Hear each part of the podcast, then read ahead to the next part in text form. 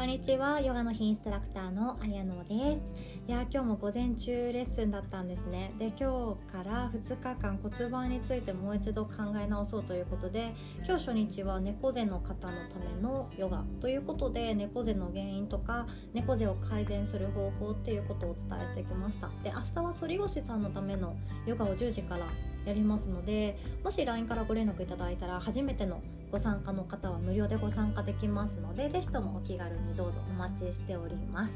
でどうしてこんな猫背とか反り腰とか骨盤が後ろに傾いているとかがこんなにもこんなにもですね要注意とか直していかなきゃいけないかっていうと本当この積み重ねで私たちの人生は不幸にもなってしまうんですよ。いろんな病気を招きやすくなってしまったりとか免疫が落ちやすくなったりとか体温が下がってしまうとか妊娠したくても妊娠ができないとかお子さんでそういうふうに骨盤とかあと猫背とかで悩まれている方もいたら本当それは20代30代これからの未来に響いてきやすくなってしまいます。でいろんな要因があるのでいろんなことを引き起こしてしまうかもしれないので本当に本当に本当に今すぐ直した方がいいです。間違いないです。で忙しいわとかあのそこまで頑張れないとか続かないという方はですねあのぜひとも私たちヨガの日はずっとサポートし続けております。で LINE とかであの喝を入れることもアドバイスをすることもわからないところを分かるまでご説明することもできるので続けていただきたいです。で、えっと、骨盤なんですけど今日は猫背の日ということになったので猫背についてお話ししようかなって思ってます。で特にパソコンを使ったお仕事をされている方あとはずっとなんか書く仕事とか iPad で何かを書く仕事そういうですね何か電子端末に向かって作業をずっと座ったままやるっていう仕事の方は猫背のリスクがとっても高いしあと巻き型もなりやすいです。で私自身も20代の初めの方ずっと巻き型で悩んでいてもう巻き型のせいでおっぱいってちっちゃくなっちゃうんですよ。もうほんと悲しい。ほんと悲しいんですけど実際そうで。で巻き型が何で起こるかっていうとそのパソコンをキーボードを叩く、えーと、姿勢になると肩と肩内側ですね。体の前側の肩同士がどうしても縮こまってしてしまってで今度背中は開きっぱなし。背中は伸びっぱなしの状態でこれで1日8時間ぐらい作業しちゃうんですよね。なので背中がバッキバッキだねっていう方はあの案外ですねこのパソコンの仕事の方が多いかなって思います。でこのパソコンの仕事をしていてもバッキバキにならない人いますよね。ずっとなんかパソコンに向かっているとか iPad に向かって作業しているのになんか私はバキバキだけどあの人はなんか姿勢もいいし背中もとてもなんかそんなに硬くなってなさそうっていう方います。でそういうことは何がすごいかっていうとその背中全体の筋肉が伸び縮みがちゃんとできているっていうこととあとは肩甲骨から腕を動かせているっていうところにあります。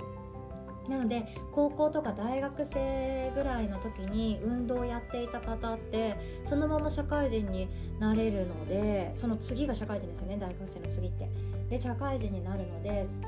ずっとパソコン仕事していてもその筋肉の動かし方が体に馴染んでいるので背中がほぐれたままパソコンに向かえたりする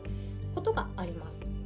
でもですねもうずっとそれを10年20年ずっとパソコンに毎日毎日週5で迎え続けてますっていう方は多分土日の背中の疲労感結構ひどいと思うんですね。であとはあのそういうふうに背中が凝り固まってしまって肩が内肩になってしまっている方が注意したいのがこの肩の腕の前側の筋肉がずっと収縮したまま今度前側体の前側も固まってしまう。だからずっと猫背のままキープになってしまうっていうことになるんですね。で結婚式もだいぶなんかいろいろとねリモート結婚式とかあるみたいなんですけれどもやっぱり女性はですね鎖骨を出して二の腕を出してウェディングドレス着たいわけなんですよ。なのでそういう風にウェディングドレスじゃなくてもそういうちょっと露出のある服を着たりとかあとは鎖骨を見せるニット着たりとかやっぱ可愛いんですよね。でそうなってくると今度そういう風にですね上半身のデコルテっていうものがとても意識が向いていくと思います。リモートワークでオンラインで Zoom 会議とかあると思うんですけどそういうのって本当鎖骨から上っていうかデコルテが綺麗な方は本当写りがいいなって思います。でそのデコルテをきれいにしていくっていうのも本当に今回の猫背っていうのはあの危なくってずっと肩が収縮してしまっていると今度鎖骨も伸びないですね。鎖骨も横に伸びていかないので肩甲骨同士が今度開きっぱなしになります。肩甲骨と肩甲骨が開きっぱなしになってしまうのでまたその状態で背中が凝り固まって綺麗なデコルテラインを作れないってことになります。でどうしたらいいかっていうと肩甲骨の動きを柔軟にさせてあげることと前の胸元の筋肉ですね。胸元の筋肉がずっと収縮しっぱなしなのでここを動かしてあげることがとても大切です。で、えっと、もうキャットカウってご存知ですかね？ヨガをされている方だったらどこかのレッスンで1回2回は経験したことがあるかもしれないです。キャットカウ猫と牛のポーズ。でこれは背骨を一つ一つ動かしていくんですけど私たちの背骨ってレンガが積み上がっているように一つ一つがあの本当は全部くっついていないのでその間の椎間板っていうもので粘着があってそこを柔軟にすることで動かすことができます。なので背骨一つ一つって本当本当は本当は思いのままに動かすことができるんですけどもやっぱり私たち現代人は何かを集中して続けてするとか勉強一日するとかそういうことでどんどんどんどん凝り固まってしまいます。で、えっと、凝り固まってしまうとまあそういうふうに悪い病気を呼んでしまったり不調を呼び起こしてしまったりっていうことになっていくんですね。で実はこの背骨を柔軟に動かすっていうのも猫背対策ではとても大切でで今ちょっともし聞か聞きながらですねね背骨を一つ一つ動かせるかなって見てみてください。でそもそも背骨ってなんやねんって思うかもしれないんですけど、えっと、首元が頸椎と呼ばれていて胸元の、えっと、みぞおちの上から鎖骨の辺りまでが胸椎胸の椎ですね。胸の脊椎と呼ばれていてその下が腰椎と呼ばれています。で全部ですね番号が振られていて頸椎の5番とか胸椎の12番とか腰椎5番4番とか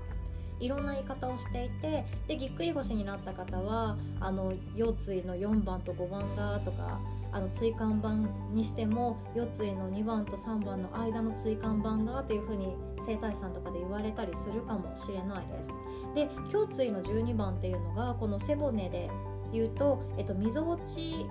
をそのまんま真後ろに落とした背骨みぞおちのちょうど真後ろあたりが胸椎の12番になってきますで猫背が進んでいくとこの12番っていうのは足の土踏まずの真上にいなきゃいけないんですけれどもそれがですね後ろの方に引っ張られてしまって背中が丸くなってしまうんですね。でこの丸くなる動きができるっていうのはとてもいいことなんですけどこの丸くなりっぱなしっていうのが猫背では危ないよってことなんですね。で今回はですねこの背骨についてもし興味がある方は是非とも私おすすめの本があって人体美学っていう本なんですけどもと今回概要欄にえっと、本のことを貼り付けておきますこれ結構勉強になってで整体師さんとかが話すような専門用語になってくるんですけどどうして私は、えっと、生理痛があるんだとかどうして私は頭痛がするんだとかどうして私は顔が大きいんだっていうのを実は体のここの部分がこういうふうに動いていないからこの原因はここにあるんだよっていうようなことをあの解剖してくれている本なんですね。でそこにですね背骨の全てがあの動かしづらい場所があったらそこの神経がもしかしたら動きづらくいいパフォーマンスができていない状態なのでだから例えば、えっと、腰椎の4番だから、えっと、子宮内のパフォーマンスが落ちているんじゃない？みたいなそんな形をですね今適当に言いましたよ。なんですけど、えっと、そんな形で読み解くことができます。なのでもし自分の不調をすぐにでも改善したいとか知って知りたいなっていう方は是非とも今一度読んでみた方がいいなって思います。めちゃくちゃ面白いです。中が濃すぎて本当専門用語骨とか筋肉の専門用語ばっかりなんですけれども知っておいて損はないです。で猫背についてなんですけど猫背でですねもう一つの要因っていうのが肋骨が動きづらいっていうのも一つの原因になってます。で肋骨ってその肺を守っている横にいっぱいある細い骨なんですけどその骨と骨の間に背中からやってくる前鋸筋っていう筋肉があるんですね。でこの前鋸筋背中からくる筋肉が固まってしまうと今度肋骨はずっと動きづらいですよね。動かない状態がキープされてしまってであの肺が動きづらいですよね。今度肋骨が開いたり閉じたりできない柔軟じゃない状態っていうのは前鋸筋が凝り固まっていて動かない状態なので肺そしてその内側にある心臓の動きが悪くなる。つまりパフォーマンスが落ちてしまうので呼吸が浅くなってしまいます。でずっとそんな風に肋骨が縮こまっていて前鋸筋っていうその骨と骨の間にあるノコギリみたいな筋肉も固まってしまってそれが1年2年ってなるとずっと呼吸が浅いままずっとリラックスができないまま私たちは過ごしていく恐れがあるんですね。なのでヨガでは呼吸を深く入れていくっていうのをとても大切にしてるんですけどこの呼吸を深くすることによって肋骨の動きも良くなるしそのインナーマッスルの横隔膜っていうところも動かすことができていきます。なので呼吸っていうのはとても大切なんです。で呼吸が浅くなってしまうとっていうのはもうお分かりですよね。足の指の先とか手の指の先まで酸素が送れなくなってしまうので冷え性になったり血流リンパの巡りが悪くなったりむくみが取れなかったりします。なので冷え性になるつまり体温が下がっていくっていうことは自分の全身の免疫が落ちていくっていうことなんですよね。ああ怖い。でそんなこんなで本当自分の姿勢一つでいろんなネガティブな要因を招きやすいです。なので今すぐ姿勢を変えるべきっていうふうにお伝えしました。でこんな何とかするべきだとか何とか絶対こうした方がいいってい